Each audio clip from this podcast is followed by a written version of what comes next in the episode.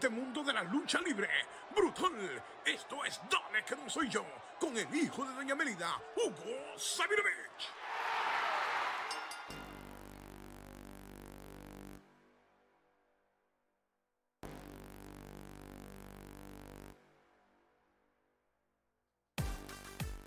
Vamos abajo, gente, por acá. Ustedes saben que como siempre tenemos al hijo de Doña Mélida, Hugo Sabinovich, en este segmento que se llama Dale que no soy yo, donde tenemos toda la información de lo que está pasando en el emocionante, controversial y cambiante mundo de la lucha libre. Le damos la bienvenida por acá a Hugo. Hugo, bienvenido a la garata nuevamente. ¿Cómo te encuentras? ¿Estás bien?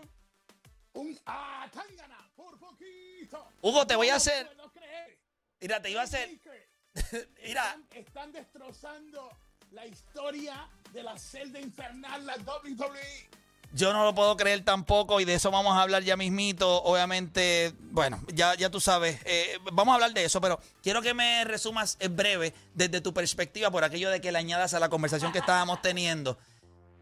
Para ti es lo mismo un underdog que un Cinderella Story. Eh, ¿Significa lo mismo? No, es diferente.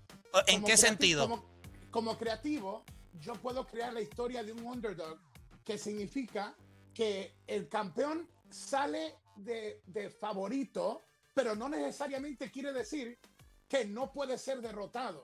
La historia de Cinderella es una historia donde tú tienes a, como un Rocky, como la película de Rocky, que no tiene ninguna posibilidad y ¡pum! Un golpe de suerte, un, un paquetito en la lucha libre, un toque de espalda de momento sorprende al mundo y el que no debió haber ganado el underdog, entonces... eh, eh, el- el- el- Porque un el- Cinderella puede ser underdog, pero un underdog no tiene que ser Cinderella. No, no, no, es que es un cambio totalmente diferente. El underdog, eh, aunque no es visto como favorito, puede ganar.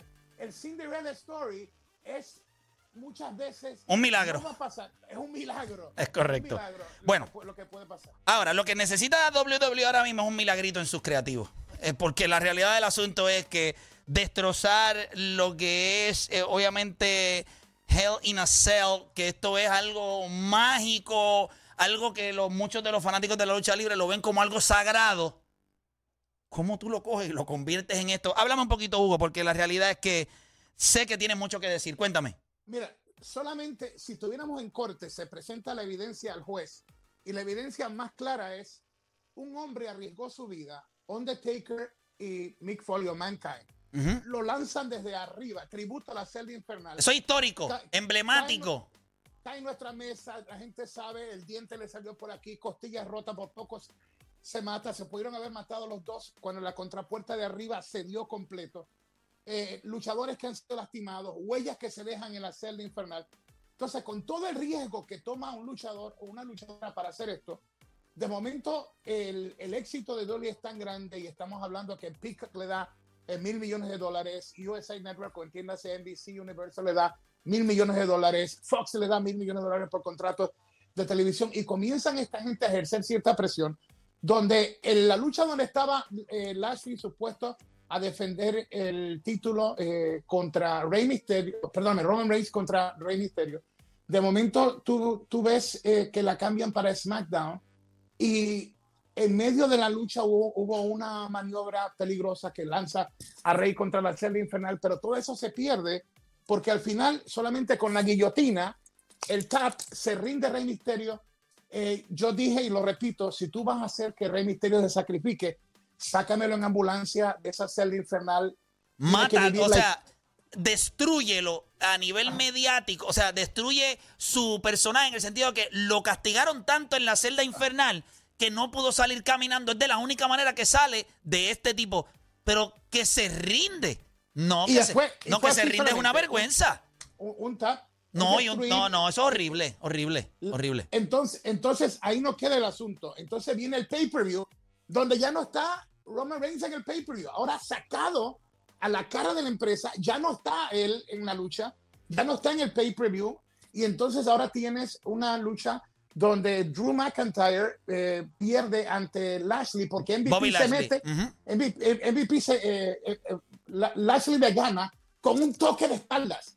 No que destrozó, aunque tuvo eh, huellas en la espalda de- del castigo, Drew McIntyre lo enseñaron después, pero para, para beneficio de lo que es la, la celda infernal, Lo que hace Drew es que es derrotado porque Lashley le pone un toque de espalda y ya no hubo nada de peligrosidad en cuanto la pesadilla de un luchador, una luchadora debe ser cuando ya no hay otra opción que el único recurso es meterte dentro de la celda. Ya vimos en SmackDown cómo eh, lastimaron la credibilidad y luego en el pay-per-view de Hell in a Cell, un toque de espalda decide el destino de la lucha por el campeonato máximo de la WWE, lo que es horrible. Pero por los pleitos legales de que las cadenas no estaban contentas, Peacock y NBC, de que le sacaran al, al, luchador estrella. A Roman Reigns.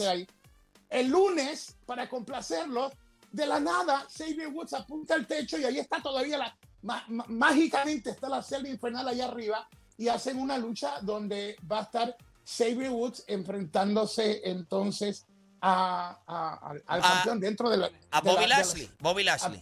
sí, entonces, ¿qué pasa?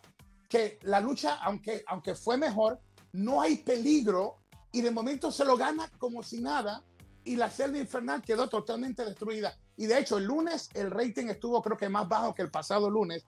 Y ya casi no hablamos nosotros de rating porque lo que esto trae es un enojo entre los fanáticos de una marca y la otra, porque hay tanta frustración que tú dices, ¿qué es lo que está pasando? Y cómo es que tú llegas a una conclusión de que vas a tener una celda infernal en tres días sin que en ninguno de ellos alguien vaya al hospital y que no se le ponga cuidado a la historia de la pesadilla humana que es esta estructura. Eso es lo que yo te iba a decir. Una estructura que era emblemática, que cuando se daba un, una lucha eh, en ese escenario, lo que tú esperabas era eh, drama.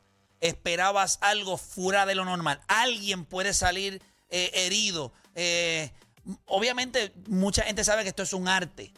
y muchas de estas cosas, pues, obviamente, hay un creativo que prepara una historia, pero tiene que ser creíble.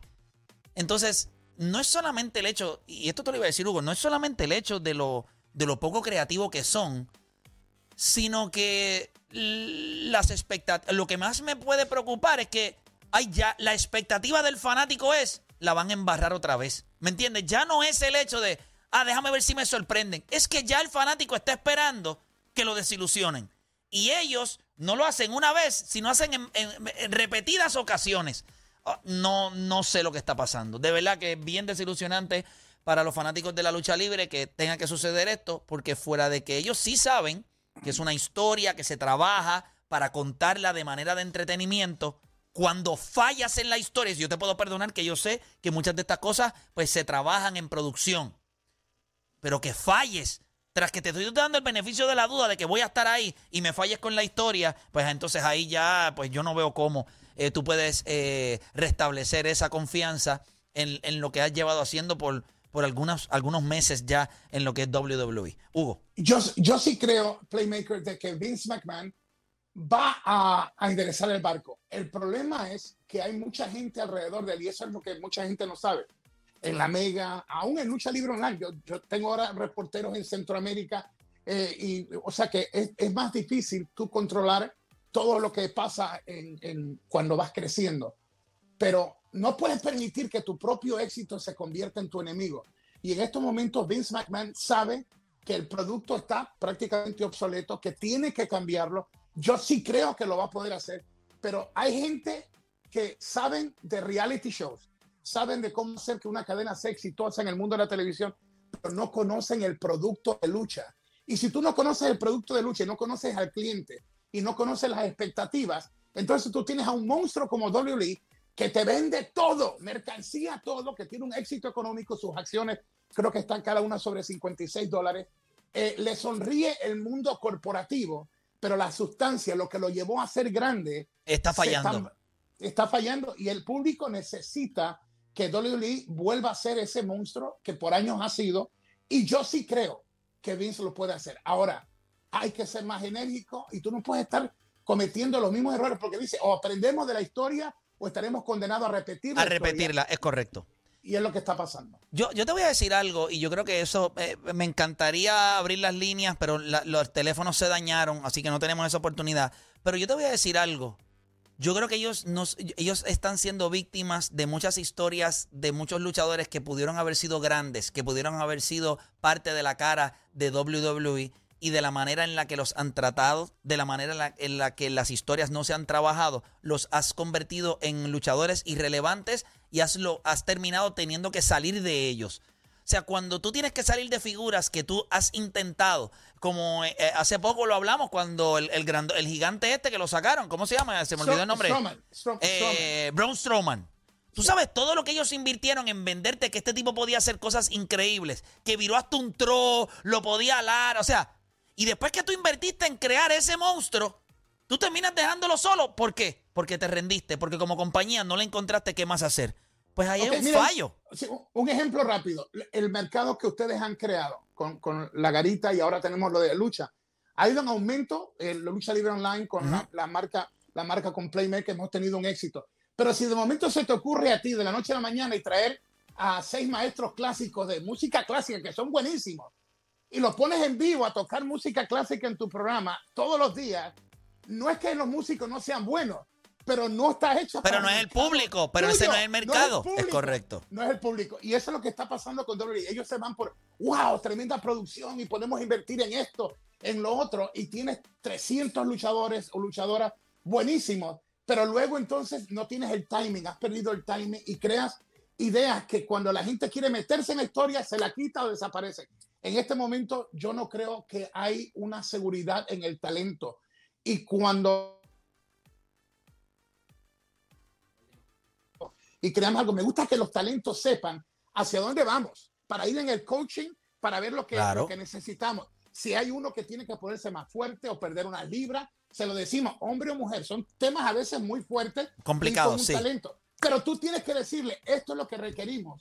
Y si una empresa como AAA en el pasado pay-per-view que hicimos de Rey de Reyes comienza el show con los indios en una cultura, los voladores allá arriba, y tenemos un tiro de pirámide con, con, con esto y lo otro, y la campeona de Impact sale inesperadamente a hablar con nosotros, reta a la nueva campeona, y de momento entra una camioneta a toda velocidad, y ahí vienen luchadores que estaban en otro lugar, invaden entonces el triple A, y de momento sale Andrade para decir que va a retar a, a Kenny Omega en triple manía. Entonces tú ves, pum, pum, pum, pum, pum, historias que de momento el público dice, wow, esto es lo que yo quiero ver. Hace tiempo que WWE no nos da, no nos da esto.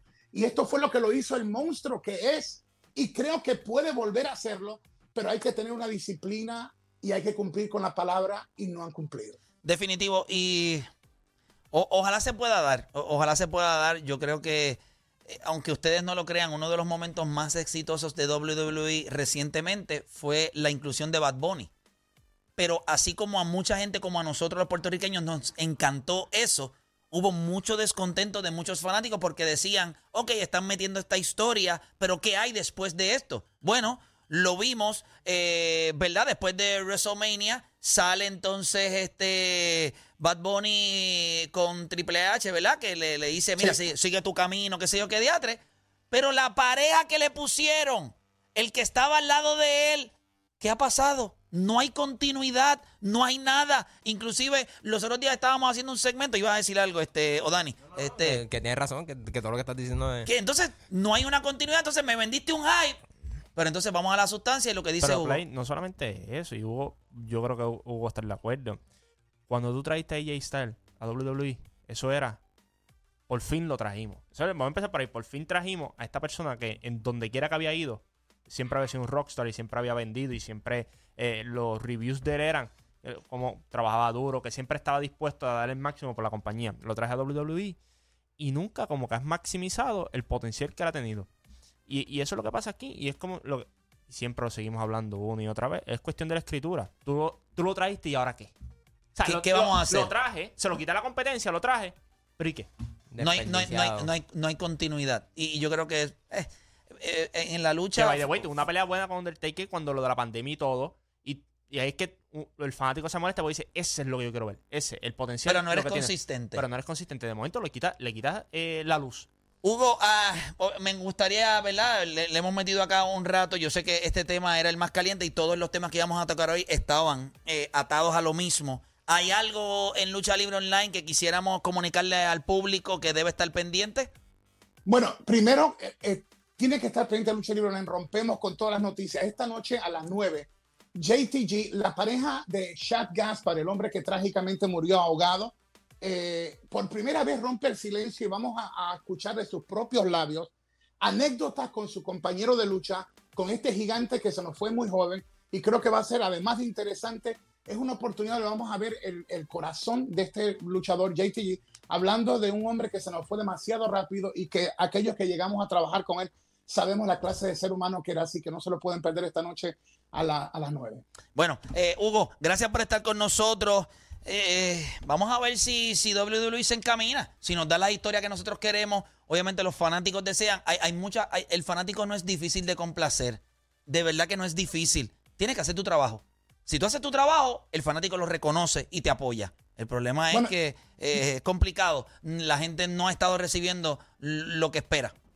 Eh, Hablando de apoyar, le he dicho tanto a Carlitos Caribbean Cool, a Eddie Colón, a Orlando Colón, en un nuevo intento que tienen por levantar la lucha en Puerto Rico, que pueden contar conmigo, pueden contar con Lucha Libre Online, porque queremos también que Puerto Rico eh, vuelva a ser una plaza como siempre lo fue. O sea que tampoco, tampoco quiero que la gente piense que no los tengo en mente en Puerto Rico y estamos también hablando de negocios para ver cómo ayudamos a estos muchachos a que levanten la lucha en Puerto Rico de nuevo. Definitivo, gracias Hugo por estar con nosotros. Dios te bendiga siempre. Nos hablamos la semana que viene, ¿ok?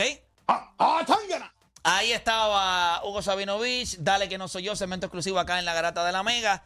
Gente, se acabó. Le pido disculpas a todos, ¿verdad? No pudimos tener teléfono, ¿verdad? Llamadas hoy. A mí siempre me gusta, yo me los vacilo y, y digo, ¿verdad? Cosas, pero al final del día nos gusta ver ese cuadro lleno y coger llamadas y opinar con ustedes y hablar, pero cuando el cuadro se daña, pues no podemos hacer nada. Este, así que vamos a esperar que para mañana eh, ya esté ese problema resuelto. Y nada, mañana, mañana es viernes, mañana es el último viernes del mes de. Mañana es el último viernes del mes de junio. Así que mañana le metemos, hable lo que quiera. So, estoy seguro que mañana va a ser sendo desmadre aquí en este programa. A los Clippers. ¿Cómo? Fi- Fini es favorito por uno. Eh, Ah, y hoy juega Chris Paul también. eh, y, juega, y juega Chris Paul, ya es oficial. Y es favorito por uno. pero es oficial que Sí, juega Chris sí, Paul. Sí, sí. El que, no, Perfecto. el que no es Kawhi. no va a jugar Kawhi. Recuerden que esta noche, después del juego, eh, juego número 3 entre Phoenix y los Clippers, los espero a todos en Rewind. Así que si no me sigue a través de mi canal de YouTube, puede hacerlo ahora mismo de Playmaker, de E Playmaker, de E Playmaker en YouTube. Presiona la campanita, se suscribe, presiona la campanita y le llega la notificación. Oye, constantemente todas las noches sobre 2.000 a 3.000 personas conectándose para ver los análisis que estamos haciendo. Así que muchísimas gracias por el apoyo. Rewind. Así que vamos a darle esta noche, después del juego Phoenix y Clippers, los esperamos ahí. Vamos abajo.